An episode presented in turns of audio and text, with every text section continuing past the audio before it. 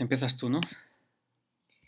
Eh, no, empiezas tú porque... No, para, Bueno, para dar la bienvenida sí. tú, que eres Vale. la, la protagonista del, del spoiler ese. Venga.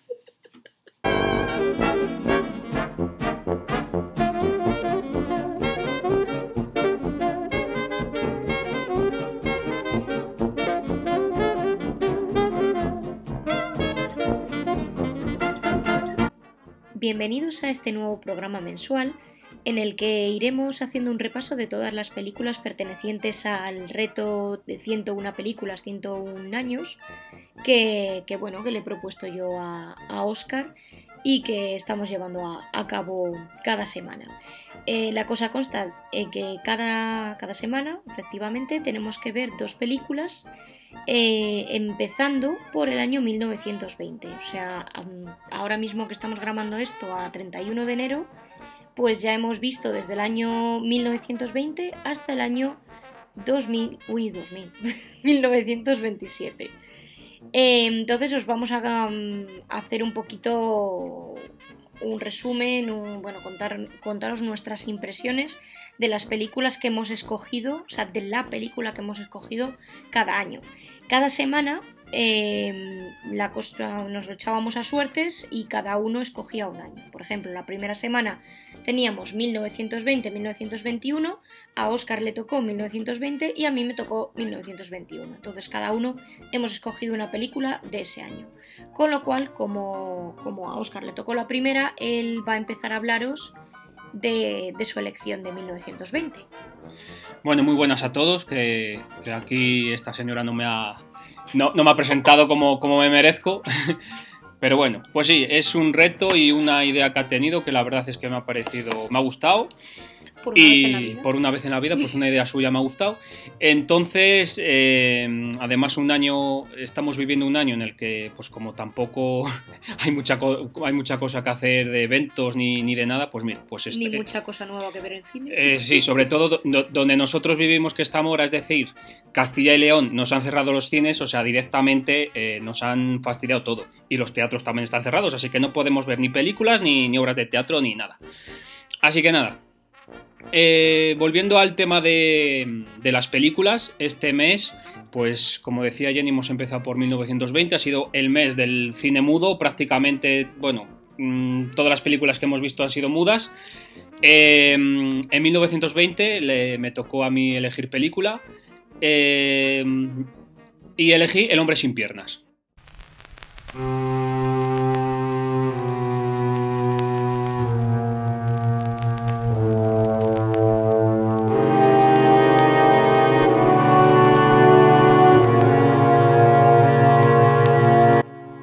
Hombre sin piernas es una película eh, estadounidense, en inglés se titula The Penalty, no tiene nada que ver con el fútbol, porque eh, un hombre sin piernas tirando un penalti, mal vamos. Eh, está dirigida por Wallace Worsley, no sé si lo digo bien, pero bueno, y protagonizada por Lon Chaney. Siempre una película protagonizada por Lon Chaney eh, eh, tiene buena... eh, pues vamos, que, es- que está muy bien, no sé cómo decirlo. No, no la caracter- caracterización, que tensión. todas las películas protagonizadas por este hombre ya sabes que, que- que vas a pasar un rato agradable, entre comillas, y, y que puede ser una película muy interesante. Eh, Lon Chaney, por supuesto, pues si, si no sabéis quién es, pues es el, el protagonista de, del Fantasma de la Ópera, de, yo creo que es la versión más famosa del Fantasma de la Ópera, y de muchas otras películas donde eh, él mismo se, se maquillaba, él ponía su, su caracterización, era lo que le, lo que le hacía tan, tan especial, y tenía el hombre de las mil caras, eh, era, era denominado entonces. Eh, Lon Chaney de esta película, pues... mm, a ver, la película está bien, está entretenida, yo la he puntuado con 6,5, eh, me esperaba algo más, pero bueno, no deja de ser una película que la, la actuación de Lon Chaney es, es, muy, es muy notable, eh, es, el- es la persona que, que no tiene piernas y hacer una persona sin piernas en 1920 pues no, es como ahora, que ahora es, mucho más fácil con el tema de los ordenadores y de la tecnología. Entonces yo creo que está muy, muy conseguida la actuación eh, Lon Chaney sigue, dando, sigue generando mal rollo, como en cualquiera de, todas, de todas sus películas. Y, bueno, yo esta película, como hay que decir de en qué plataforma está o, de dónde la hemos visto, yo esta película, aunque está en YouTube, la, podéis ver en, YouTube, yo me la descargué de mule. Porque si yo soy un... estoy siempre en contra de descargar películas, eh, lo estoy de las películas que están todavía en el cine o de las películas que todavía no se han estrenado en, en pues eso, en, DVD o, en, o se han emitido por, por Canal Plus iba a decir, pero bueno, por la, por la tele y demás. Como es una película antigua donde mm, se ha metido ya mil veces en DVD, por lo menos aquí en España, no se puede encontrar porque está descatalogada, pues yo me la descargo. Yo no tengo ningún problema en decir que me la descargo. Y encima del emule, que el emule yo creo que no, no, lo, no lo utiliza ya nadie, pues en cinco minutos se me descargó, porque ahora el emule va muy bien. Así que eso es lo que os digo, un 6 y medio. Menos mal que no te ibas a enrollar, que la que se enrolla soy yo. Anda, anda. Bueno, pues yo creo que le di, no sé si un 6 o sí, por ahí más o menos. Eh, parecido. A ver, la caracterización de, de Lonchani, como ha dicho Oscar, está muy bien. Está, estábamos ahí a ver si veíamos el truquillo de las piernas sin cada escena decir, ay, mira, ahí se le ve. Ah, no, es verdad. Pues lo hace, lo hace muy bien. O sea, y los movimientos, todo. El propio personaje da, da bastante mal rollo porque es un tío así que es como un jefe de mafioso y no sé qué, y es, es malo, es de esta gente que es mala porque es mala. Em, y elabora ahí un plan maquiavélico para vengarse del, médico que, le quitó las piernas. Em, y a mí me gusta sobre todo pues las caras. Las caras que hace ya no solo por el tema del maquillaje, sino que era un tío Claro, en el cine mudo tú para transmitir todo lo que tienes que transmitir tienes que tener una expresividad de la leche. Y este hombre la tenía. Este hombre la verdad es que con un gesto... Em, poniendo ciertas, yo qué sé, las facciones de cierta manera, era capaz de transmitir muchísimo. A ver, se nos ha subido el gato en el ordenador, bájalo, bien, ya está. y, y, nada, como ha dicho, está en, YouTube si la queréis ver, si no, pues podéis hacer un poco el piratilla y descargarla. Y sin más dilación, pasamos a la siguiente. Vale, pasamos a la siguiente que sería 1921. Eh, y yo, en esta ocasión, he escogido La muerte cansada.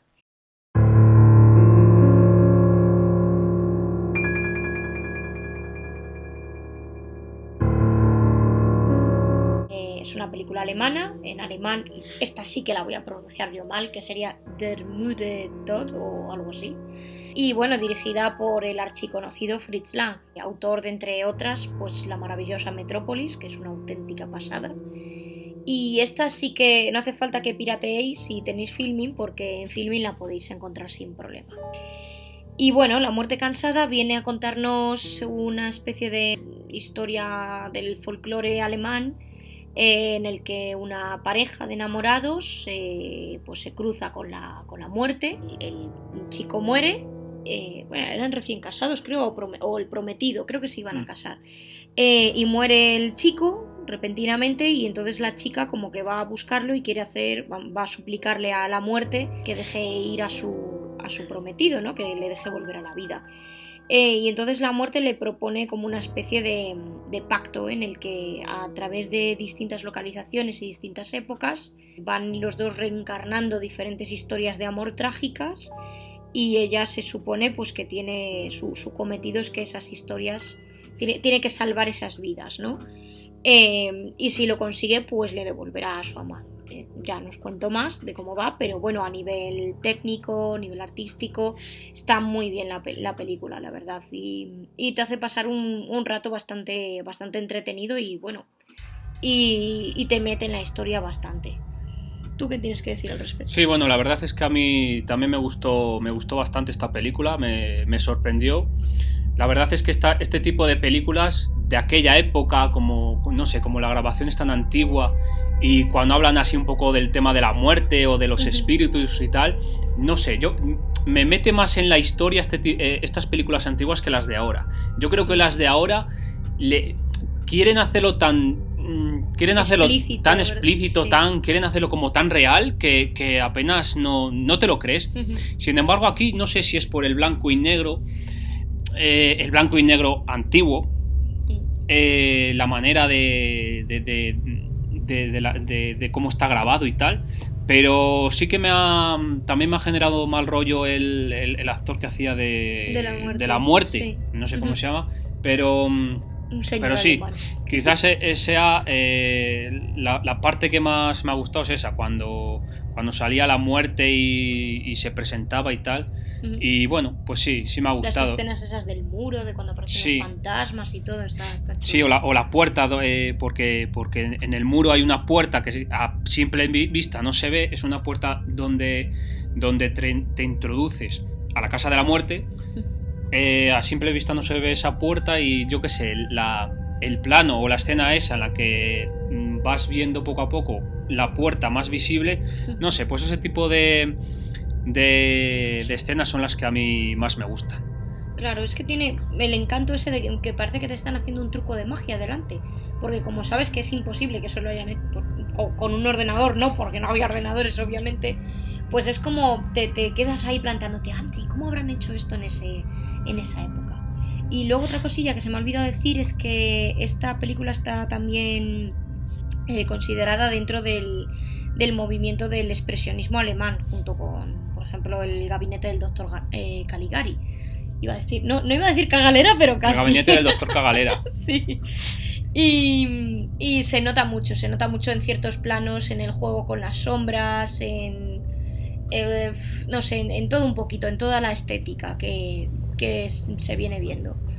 Hay, no sé. hay una película, ya, ya que estamos hablando de películas antiguas sobre la muerte, hay una película antigua, creo que es del 22, Mm. que no la hemos visto en esta lista porque yo ya la había visto Ah, anteriormente, carreta, ¿no? que es La Carreta Fantasma, que esa película, vamos, esa, esa sí que...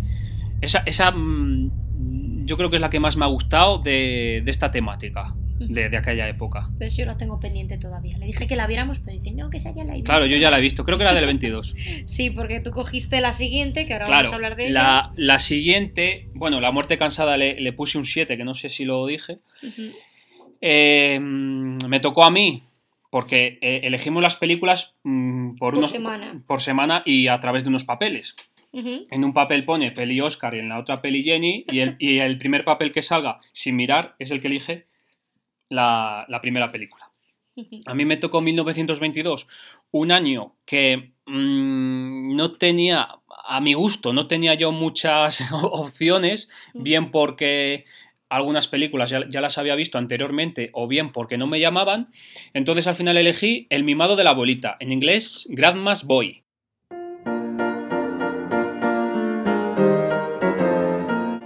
Eh, de Estados Unidos.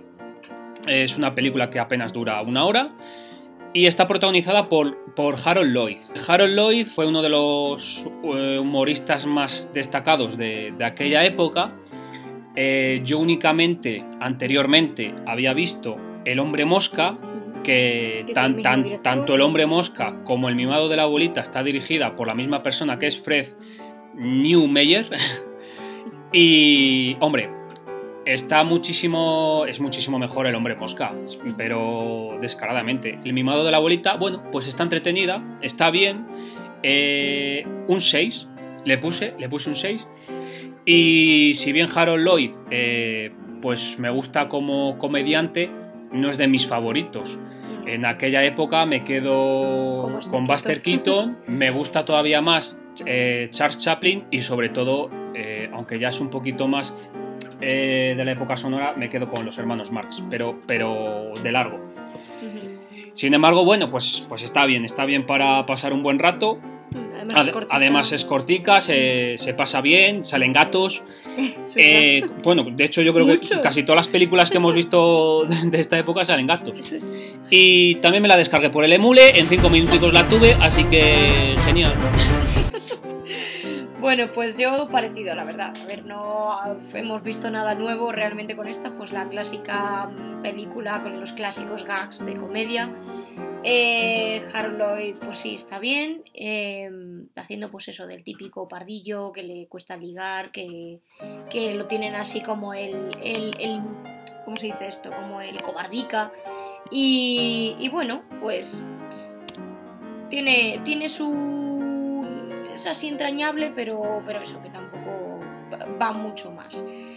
Y, y nada, pues la siguiente, yo es que no sé si lo puso un 6, creo Un que 6 sí, le pondrías también Mm. parecido.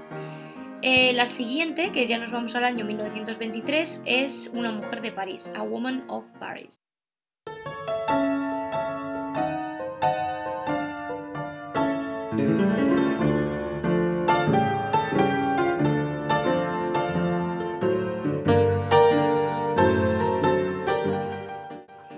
Es de Estados Unidos y está dirigida nada más y nada menos que por Charles Chaplin. Ojo, pero no sale él, solo hace un breve cameo, brevísimo cameo, ¿vale? Pero Mm. es el director y a mí eh, mm, me ha fascinado, me ha, me ha sorprendido mucho porque la, la he visto, me ha parecido una película súper adelantada a su tiempo, tanto en, en la concepción moral de todo lo que está contando, como en la técnica. Hay, hay técnicas que son, que vamos, te quedas así como, eh, dices, jolín, si es que estas, estos planos, estos, eh, estas secuencias podría verlas Mm. ahora perfectamente en una película de, de- de nuestra época.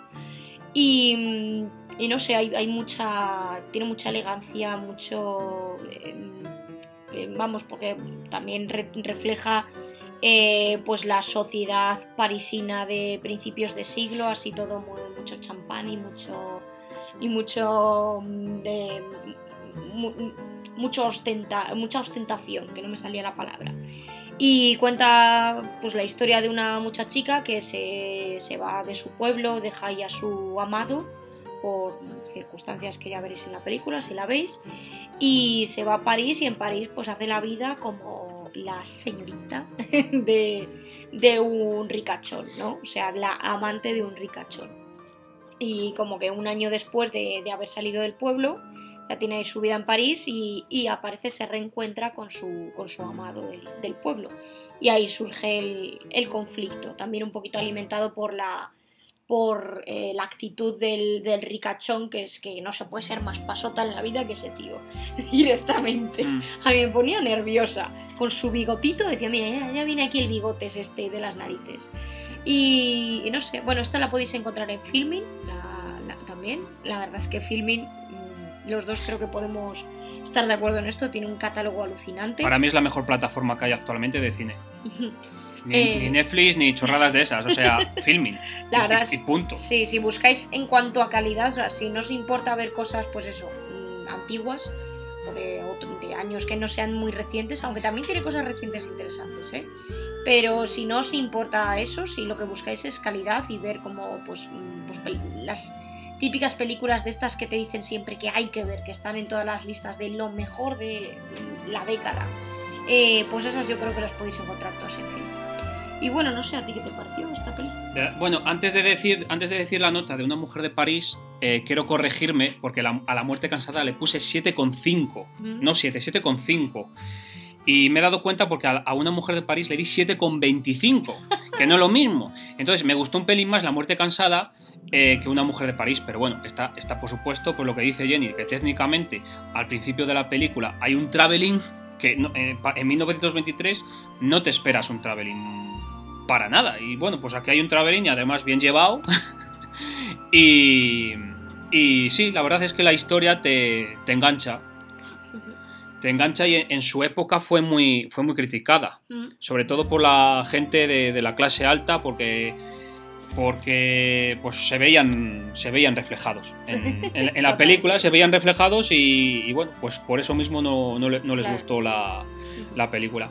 Pues está, está muy bien, ¿eh? No, para mí, a ver, mm, eh, no es la mejor película dirigida de Chaplin, para mí, porque las tiene, eh, bueno, El Gran Dictador, por ejemplo, es, es mi favorita de él, pero está muy interesante, está muy, sí. Y, y, se pa- y vamos, no, no, sé lo- no me acuerdo lo que duraba, creo que duraba hora y 40 o algo así, Sí. pero también se pasa, se pasa rápido. Sí.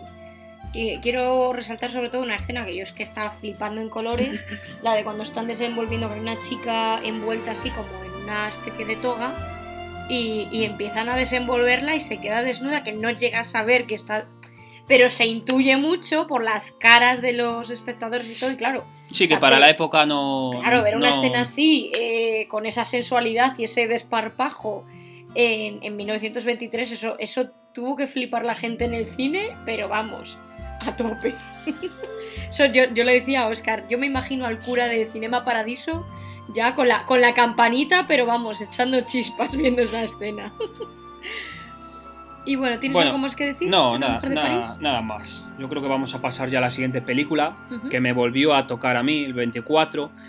Eh, tuve dudas de elegir una película del 24. Dudaba entre Aelita, dudaba entre. bueno, Las manos de Orla, que es del 24, pero ya pero, la vimos, pero ya ¿no? la había Sí. visto. Dudaba también. El que recibe el bofetón. También, no, pero el que recibe el, bof- el bofetón, creo, me estuve informando y creo que, que está desaparecida ahora mismo. Mira, el navegante va a estar. El moderno Sherlock Holmes también lo habíamos visto. Sí. El último también estuve mirando a ver de qué trataba y tal, pero duraba mucho. Entonces al final decidí por una película de que dura 8 horas. pero la versión de 8 horas no, no existe actualmente. No. Es, es Avaricia.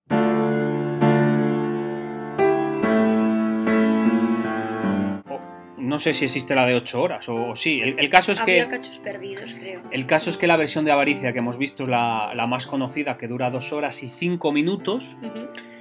Es una de las películas, mm, como se dice hoy en día, top Top. de la historia. Fue considerada durante muchísimos años la, la mejor película de la historia. Mm. Eh, fue el santo grial del cine. eh, con esto me refiero a cuando, a cuando, eh, cuando se perdió la película, la versión de 8 horas estoy hablando, eh, fue considerado el santo grial, porque pues, pues si ya la película de dos, de dos horas eh, te pone los pelos de punta, te pone la piel de gallina, la de 8 horas, vamos, a- aparte de que tienes que, que tener muchísima paciencia, tuvo que ser la bomba. No, no habíamos leído que la gente que la había llegado a ver cuando la presentó eh, Eric von Stro Stroheim, el director, eh, que debió verla muy poquita gente, pues eso de su círculo, que decían que era la mejor película que existía, o sea, la mejor película que habían visto en su vida. La versión de 8 horas, ojo, Sí, sí, sí. que ostras, tenían que, que haber acabado con la cabeza reventada ya. Pero... Pero, Pero fu- bueno. fue la. Ya no fue. ¿Quién fue? Metro Goldwyn Mayer era. Que, Sí, creo que es de la Metro. Si es que lo, he leído, pero ya no me acuerdo. Eh, no me acuerdo si fue la Metro o el director. Que creo que. Sí, que- el que- Luis claro, es que el director fue el que fundó la, la Metro. Fue el que dijo que, que no se podía emitir en. proyectar la de 8 horas porque. Porque eso era inviable. De hecho, a ver, sí. sí. Imagino a la gente llevándose el bocadillo al cine diciendo, bueno, pues aquí vamos a echar la tarde a ver qué tal. Entonces, eh, el- su director, el de Avaricia, Eric von Stroheim, em, la recortó a cuatro horas. Ya se estaba cagando en todo porque le estaban haciendo cortar su película y aún así le obligaron a cortar más. Dijeron, mete, mete más ahí la tijera, un poquito Sí, más. y creo que la versión final de dos horas eh, no la editó él. La editaron. Fueron, fueron La otros. Fueron, sí. sí, fueron editores de la productora. Ya fueron otras personas. Porque decía el director de Avaricia, Grit en inglés.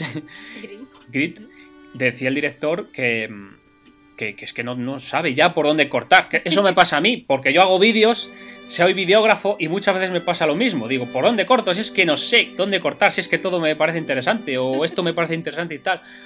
Pero sí, ha estado bien. Ha estado bien cortada al final. Protagonizada por Gib- Gibson Gowland y Zazu Pitts. Zasu, que no sé si es Zasu o Sasu. Vamos a llamarla Zazu. Vamos a llamarla Zazu. sí. Como Y- el. La hemos visto en filming, así que para que veáis que, que no todo. Eso, que somos legales. Eso, además sería tontería descargarme una película si la tuviese en filming. Pero bueno, que, que estando en una plataforma o estando en el cine o estando en DVD, es que no, Mm. no, no me lo descargo. Que al que diga, yo no me quiero comprar películas en DVD, pues tienes maravillosas bibliotecas en tu ciudad, posiblemente. Claro, claro, Donde también puedes buscar a ver si es otra opción. En, la- en las bibliotecas hay películas y si, si no la quiero comprar y no sé si me va a gustar esa película, pero tengo la opción de verla eh, en, la, en la biblioteca. Mm. A ver, no la encuentro en ninguna plataforma, pero está en la biblioteca, pues mira, la cojo, la veo, me gusta, pues mira, la reservo para comprarla y ya está. Que no me gusta, pues ya está, se devuelve y punto. Eh, lo que destaco yo de esta, de esta película, que, que sí que sí es verdad que también eh, ¿cómo diría? Te pones, te pones un poco nervioso Un poco. con la interpretación de la mujer, Sí, sobre todo. que es la, la que... Zazú. Zazú, la que... Es que no sé si contarlo porque a lo mejor es spoiler, pero... No, hombre, pero es de lo que va la película. A ver, la película trata. ¿Lo puedo contar yo o lo quieres Voy a contar contarlo tú? mejor. Vamos a ver, la película trata de un hombrico que mm, vive en un pueblo minero y que tiene problemas de control de la ira bastante grandes. Eh, es que me acuerdo de la escena del, pájaro y yo me meo. Eh, y se va, bueno, se va a aprender el oficio de dentista y acaba siendo un dentista en San Francisco, pues qué bien, que hace su vida bien, guay. Y un día se enamora de una muchachica que es así como un poquito un pan sin sal.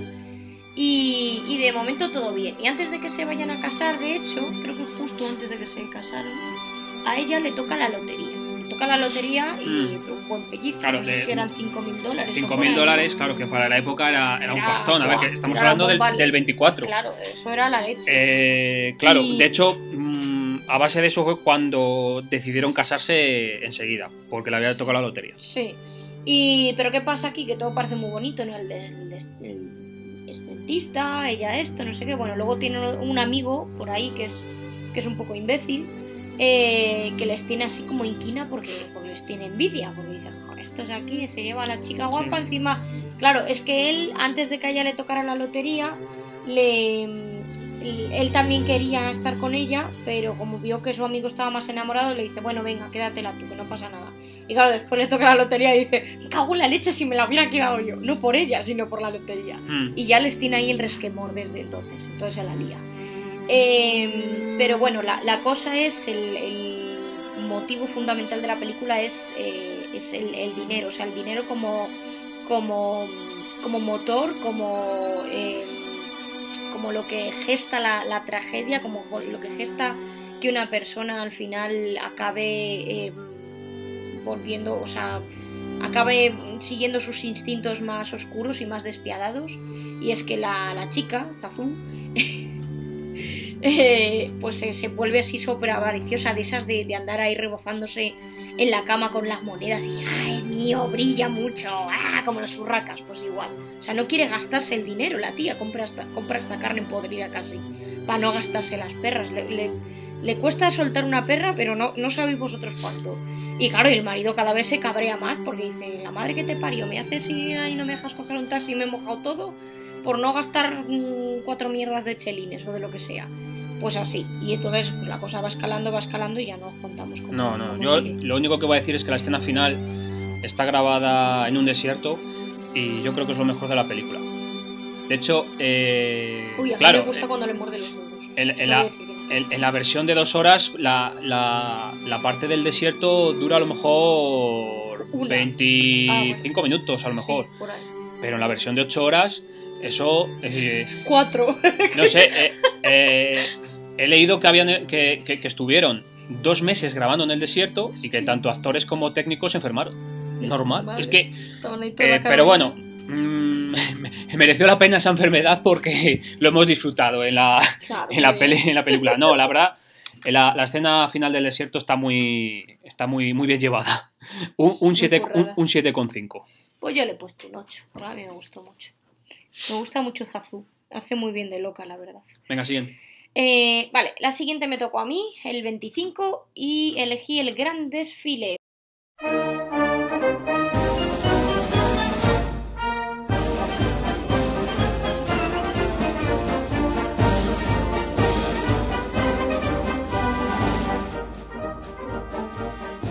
Había leído que era pues eso, una de las mejores películas de la historia, es de Estados Unidos también, llama en inglés The Big Parade, dirigida por King Vidor o Vidor, eh, que debió hacer muchas películas también de- del estilo por esa época. Esta también la tenéis en Filmin. Y de lo que trata es de tres chavales, bueno, mm, Primera Guerra Mundial. Eh, y fijaos contexto, contexto histórico, o sea, la Primera Guerra Mundial que había terminado en el 18 y estamos en el 25, estaba fresquita todavía la cosa. Y, y estamos antes de la Segunda Guerra Mundial, periodo de entreguerras. Eh, trata de eso, de tres chavales que van a la guerra, uno que es un camarero era, ¿no? El, eh, Un camarero, un... Nosotros les hemos puesto motes. ¿Cómo llamabas al camarero? El camarero era Paquirrín. o Ah, sea, Paquirrín. es que pues era, era igual que Paquirrín. Luego estaba el obrero, que se parecía a una chica que conocemos. No, el sí, es verdad, la obrero- el obrero se parecía a una chica que Y luego el conocemos. protagonista se parecía. Bueno, A no- Robert Pattinson, sí, a, Robert A mí Pattinson. no se me parecía mucho, pero bueno, Sí. pero quedó ahí el nombre de. Era Robert Pattinson, Robert Pattinson reencarnado. Si veis la película me comprenderéis. Y, y claro, y ese Robert Pattinson es el, es el ricachón, es el hijo, pues el típico, el que no ha dado un palo al agua en su vida, pero como su papi tiene pasta, pues guay. Y como para hacerse el valiente delante de la prometida y de su familia, dice, pues yo me voy a la guerra. Y se va. Y se van a Francia. Eh, y bueno, la primera hora de la película a mí se me hizo un poquito cansina, porque dura dos horas. Y fue un poco como, venga, a ver cuándo arranca esto, porque están ahí en Francia, están ah, pues haciendo el tontico, porque conocen a una chica, le intentan meter mano, que yo estaba, me estaba poniendo muy nerviosa porque la pobre no la dejaban tranquila. Eh, y luego ya cuando empieza la batalla y cuando empiezan las escenas de guerra son acojonantes. O sea, eh, volvemos a decir 1925. Vosotros veis esas escenas y decís, la madre que los parios han llevado la cámara ahí a la, a la guerra directamente, porque parece todo, pero hiperrealista. Es, es, una, es una pasada. Y me gusta mucho pues el alegato final que tiene de... eh, al final eh, yo la considero una película antibelicista. Cosa bastante complicada, yo no sé si se llevaría muchos palos en la época, porque en un periodo en el que, claro, Estados Unidos acaba de ganar la Primera Guerra Mundial iba de camino a una segunda, eh, eh, ya sabéis el sentimiento patriótico de, Estados Unidos de toda la vida, pues el ir y decir eh, que, qué importa el patriotismo, que lo que de verdad importa son las vidas de, de- esos chavales que iban ahí al campo de batalla a morir, yo no sé qué tal sentaría eso ahí al sentimiento patriótico americano, pero a mí me mola, a mí me mola que porque es no sé, es un alegato muy valiente en esa en esa época. A, ¿Tú qué opinas? a mí lo que más me gustó de esta película fue cuando me di cuenta que, que esta película salió en The Majestic. Porque hay una, hay una escena eh, en, en The Majestic, es- eh, la está proyectando Martin Landau únicamente para el conserje de- del cine. Y, y entra eh, Luke, el personaje de Jim Carrey, entra y, y, pues está viendo que, que en la pantalla que es la parte, es la escena en la que se van a la guerra y, y bueno, y, y- y la novia... eh, la francesa, ojo, no sí, la de la de la francesa está triste porque se va el, el chico a la guerra y bueno, lo típico, bueno, volveré, no te preocupes, tal. Bueno, pues esa, escena cuando la vi en The Majestic, pues me pareció pues muy nostálgica y muy, y muy bonita. Y cuando la he visto ahora en la película digo, anda, pero si, si es esta película la que, la salía en The Majestic. Eh, sí, también me ha gustado. Eh, no me ha parecido tan, tan aburrida la primera parte como a Jenny. Me quedo con la segunda parte, por supuesto, a partir de cuando van a la guerra. Y también destacar que en un momento de la película se ve también a un mutilado. Y también lo hicieron muy bien. Ah, sí, es verdad. eh, eh, pues que no se notaba nada, que, estaba mutilado. Y también, pues para la época, eh, pues lo. eh, estaba muy lograda Sí, la, estábamos ahí la situación. nosotros a ver si le veíamos el cartón, pero no, no se lo vimos. Eh, está en filming también esta película. Sí. Y yo creo que le he puesto al final un 7. Ujú. Creo que siete. yo también he puesto un 7. Ah, pero está, está, está muy bien. Cualquier, para cualquier amante del cine, esta película es, es imprescindible. Es la, con esta película, luego a continuación, eh, muchísimas películas bélicas se han, se han basado en esta, Sí. pero fijo, fijo. ¿Cómo se llama? Jovas, es que yo. Senderos de Gloria, Senderos ¿estás de? Gloria y otra más temprana de. Claro, Senderos de Gloria tiene un alegato similar, ¿no? Que es de eso. No sé, pero la bueno. rebelión contra cual- el alto mando. De... Cualquier película bélica que veáis, tanto de, de, de- de ahora, 1917, Ujú. Salvar al soldado Ryan, La chaqueta metálica, Senderos de Gloria y de la otra, que no me acuerdo ahora cómo se llama, todas están basadas en esta, No vamos, sé en eh, cuál no me cabe... pensando. Sí, una que, que me gustó muchísimo. La de. Hacksaw Ridge, la de Hasta el último hombre de Mel Gibson, ¿puede ser? No, no, yo, yo- yo hablo de una de los 30. Ah, de de los- país de los 30. Alas no, porque no la has visto No. todavía, yo sí. Eh, a mí lo que me pareció curioso es que esta la hemos visto en enero y, bueno, en- sí, en enero, ha sido a finales de enero. Claro. Y, y el año, y hace justo un año, bueno, claro, en fe- principios de febrero creo que fue, vimos 1917, que también fue, mira, fíjate, una, una película Sí. basada en la Primera Guerra Mundial. Digo, mira, venga, para el año que viene vemos otra también. no sé cuál dices, que es una bélica de los años 30. Sí, nunca me acuerdo del Ah, nombre. como Sin novedad en el frente. Esa, sin novedad Vale. en el frente. Para mí la mejor película bélica que hay. A mí me aburrió un poquito. Cago en 10. esa, Fíjate tú. Bueno, Me venga. aburrió un pelín. Yo me quedo con Hacksaw Ridge, la de Hasta el último hombre de Mel Gibson. Vale, eh, vamos con la siguiente, que esta vez me tocó a mí otra vez, Mm. ¿vale? Ahí, pim, pim, repetí. Y, y bueno, era el 26 y yo tenía bastante claro que iba a escoger si me tocaba el 26 y fue Fausto, de Murnau.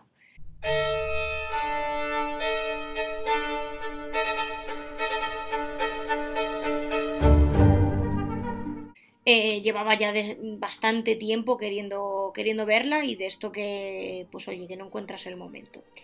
Eh, es alemana, obviamente, porque está, está dirigida por, eh, Fre- creo que es Friedrich Wilhelm Murnau o algo así. Bueno, Murnau, que lo conocemos todos, Murnau. El director de Nosferatu, eh, que es un peliculón como La Copa de un Pino, que a mí me encanta. De mis películas favoritas de vampiros, siempre va a serlo. Y, y también director de, de otra maravilla que es Amanecer, que si no lo habéis visto, Amanecer es del 27, 27. ¿verdad? Sí. Y bueno, pues aquí volvemos a encontrarnos con un despliegue de, de técnicas. Eh, que es que te, te- es- eh, hubo una escena, me acuerdo que la estábamos viendo, estuvimos un rato embobados y luego dijimos, eso es una maqueta, ¿verdad? Pero es que, ah, como a mí- no sé qué, si te pasó a ti, pero yo es que estaba totalmente convencida al principio de que era verdad. Y luego ya fue como, a ver, es imposible que esto sea verdad Claro, estando es- grabado en 1926. Claro. O sea, no. Porque son escenas aéreas. Claro, Son o sea- escenas aéreas que ahora mismo las puedes grabar con un dron. Antiguamente eh, las grababas subidos en un helicóptero. Claro. Pero claro, en el 26 di- Eh, dices, ¿Dónde ¿cómo? te subías? Claro, es que Entonces no es sí, imposible. eh, a ver, al final te das cuenta de que son maquetas, pero cuidado. Pero es cuidado que estás un rato ahí que te, hace un cortocircuito a la cabeza de decir, espérate un momento, que, Por- que ¿esto qué es? Porque no solo se ven casas, también se ven montañas, se ve el Sí, río, sí, sí, árboles, sí. tal. O sea que no, está, está muy bien. Es una pasada. De hecho, yo creo que nos dimos cuenta los dos justo cuando llega ya la parte de las casas, que es la que se veía ya un poquito Mm. que podía ser ahí cartón piedra. Pero mientras está por todo el tema naturaleza, mm, yo embobada, totalmente. Y, y bueno, está protagonizada por Emil Jannings, que es el que interpreta a, Mephisto, el, el diablo. Mephisto y marcho allá. Sí, Mephisto y marcha. Eh, Gosta Ekman, que es el que interpreta a Fausto, tanto de viejo como de joven, que ojito con el trabajo de maquillaje también ahí, para hacerlo parecer viejuno. Y, y Camila Horn, que interpreta a la, a la porque vamos, otro, otro nombre no puede tener esta, más que pobrecica, por todo lo que le pasa. Em, pues bueno, aquí tenemos la clásica historia de pacto con el diablo, ¿no? De eh, Fausto hace un pacto, vende su alma al diablo a cambio de pues, ciertos favores que vamos viendo a lo largo de la película y luego todo además es, es como un juego, una apuesta entre el, entre el diablo y, un ángel en, en representación de Dios, ¿no? que le dice que si es capaz de, ganar el alma de Fausto, eh, entonces como que le entregará la tierra. Y, bueno, es que pasan tantas cosas a lo largo de la película y están tan bien contadas y tan chulas que me encantan. Me, encanta además Emil Jannings, a pesar de que, mm, spoiler alert, eh, era nazi. Eh, bueno, no, no sé si nazi como tal, pero bueno, digamos que durante el periodo de la Alemania nazi eh, hizo bastantes películas para Goebbels y, y como que les daba, les daba la pática muy bien. Em, pero bueno, que aquí lo hace muy bien. Todo, todo hay que reconocerlo. Y hace de un diablo genial, con un carisma impresionante, eh, tanto cuando tiene esa faceta más, eh, más así como de, de embaucador, eh, luego tiene escenas muy graciosas también cuando está con la tía de la otra, que yo digo, pero ¿y este qué anda haciendo aquí? Eh, pero bueno, que en, en general la peli es. A mí me, me ha fascinado. Y la fotografía y todo. Es que tiene cada plano, cada secuencia, cada. Buah, la iluminación que tiene. A mí me, me ha fascinado por completo. Y está en filming. Está en filming, exactamente. Eh, lo que destaco de esta película es la, la fotografía, el montaje. Eh, la actuación del demonio, que era eh, Emil Jannings. Sí. Una actuación impresionante que se llevó el Oscar, de hecho. No, pero por esta creo que no. Se lo llevó por otra. Ah, bueno, sí, sí, sí, se lo pues llevó no- por, por otra peli. Bueno, pero esto es lo típico, es como... Sí, porque aquí todavía no estaban los Oscars, amigo mío. Que estás del 26. Claro, pero el primer año que se hizo los Oscars fue el 27, Sí, entonces se podían sí. haber cogido ahí... Ya, pero se la llevó por otra que hizo el año después, que no me acuerdo cómo se llamaba. Vale, bueno, pero esto, esto es como, Ujú. como Russell Crowe. O sea, se lleva el Oscar por Gladiator y, y cuando se lo tenían que haber dado un año antes por la de las matemáticas. Por una mente maravillosa Y, de las y- y matemáticas. hay, otro actor también por aquí de hace poco que también se lo dieron Buah, un año Colin más tarde. Firth. A Colin Firth se lo dieron por el discurso del rey y se lo tenían que haber dado por un hombre soltero. Mm, pero pues yo, yo me refiero, no sé, ha habido otro por ahí que... Posiblemente eso lo hace mucho. Entonces, pues con este hombre han, han hecho lo mismo. Ah, Pues vamos a dárselo este año, que el año pasado no, no, no llegamos a inaugurar. Pues por eso. Oye, que no has visto la película que hizo, que a lo mejor lo hacía mejor que Fausto. Me, me- me da igual. Y, y sobre todo, bueno, pues los escenarios de, mm, del pueblo es lo que más me ha Mm. gustado.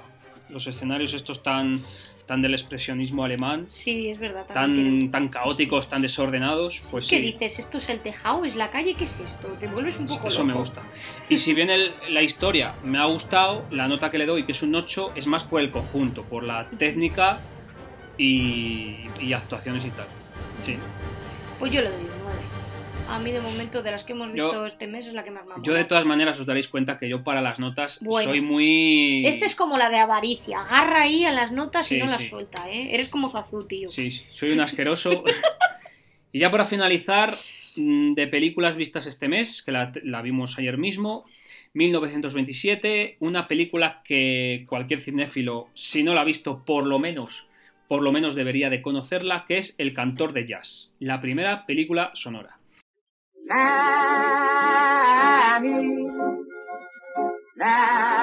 Mammy. The sun shines in, the sun shines well. Y aquí quiero hacer una mención a mi profesora de música del instituto, que me tenía mucha manía Me encanta. Y cuando dábamos el, el tema de las bandas sonoras, siempre decía, "Ey, ¿sabéis cuál es la primera película sonora que ha habido en el cine? Claro, salía yo y decía, El cantor de jazz. Y siempre la... Pero así todo chulo, ¿eh? Pero con voz Así, de El encima. cantor de jazz. Y claro, le callaba la boca porque... ¿Qué pasa ahora? ¿Qué pasa? Bueno, a ver, esto es... Sí, pero el 4 te lo llevabas igual, ¿no? ¿Eh? El 4 te lo llevabas igual. Pues menos. Pero esto, esto es verídico, ¿eh? O sea, no voy a decir nombres por si acaso me la encuentro por la Te está calle oyendo y, ahí tu profesora de música. y baja la mascarilla y me tose o algo. Eh, el cantor de jazz es la, la típica película que, que tenía pendiente de ver y pues lo vas dejando, lo vas dejando y al final, pues mira, pues aprovechando este reto, pues se ve y ya está. Es americana, es la primera película sonora.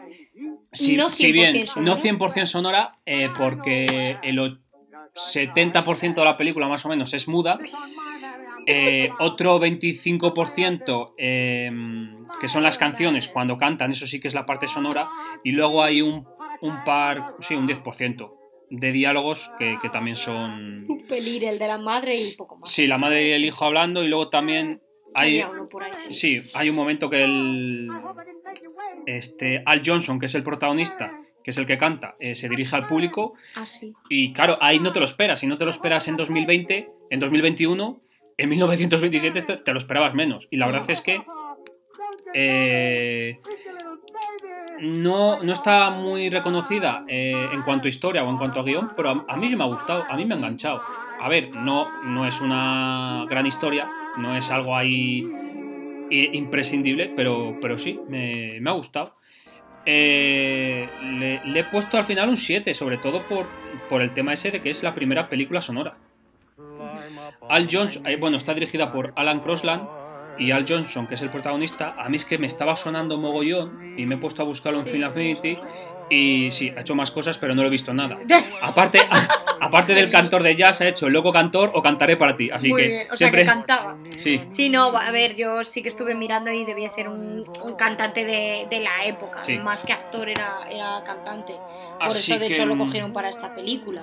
También me la he descargado del emule, que además es una descarga de una emisión de TCM, así que más justificada está. Vale. Bueno, pues yo creo que ya. eh, ah, bueno, yo no he dicho que me ha parecido. A mí. A ver, no voy a decir que me ha decepcionado porque tampoco me esperaba gran cosa. Pero me ha parecido normalita. Yo le he dejado un 6 porque, bueno, pues sí, a ver. eh, digo, yo, yo es que la veía y digo, a ver, bueno, pues tampoco tiene mucho el tema de, venga, por un lado grabamos la imagen, por otro grabamos el sonido y luego ahí pero yo, en la proyección ponemos eh, pues un gramófono, imagino que lo pu- pusieran y ponían los, los estos. O sea, digo, tampoco tiene mucho misterio, pero claro, tenía que ocurrírsete. Y a esto se les ocurrió, así que bueno, pues ole por ellos. Eh, pero sí, la historia pues, me ha dejado un poquito igual, tampoco me ha, me ha llamado mucho la atención. Se me ha hecho un poquito larga también. me mira mal, Oscar. No, no, no, no, para nada. Eh, pero bueno, pero es interesante y ya puedo decir que he visto el cantor de jazz y ya puedo eh, contestar a tu profesora de, de- de música si me pregunta. Así que nada, bueno, este es el recuento eh, por el momento de este mes. El mes que viene empezamos con 1928 y, y 1929. 1928 que la ha escogido Jenny y 1929 que me toca a mí, que primero tengo que ver. Es que no, no, no le quiero decir todavía qué película tengo en mente, Es que es porque, malo. porque quiero ver a ver si está en el emule para, para descargarla, porque en Filmin no está. Y En la biblioteca has mirado. tengo que mirar primero la biblioteca a ver si está, ves. y si, que, que creo que no, porque la he buscado otras veces y no la he visto. Vaya. Entonces tendré que tirar de la mula. La mía sí que está en filming.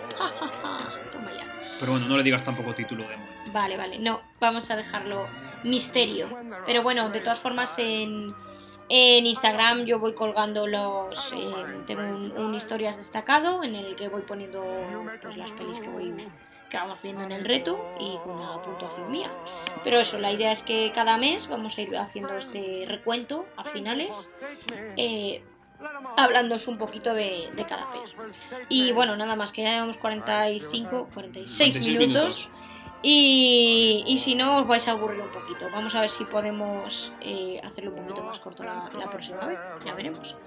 Bueno, pues nada, chicos, hasta la próxima. Hasta el mes que viene. Sí.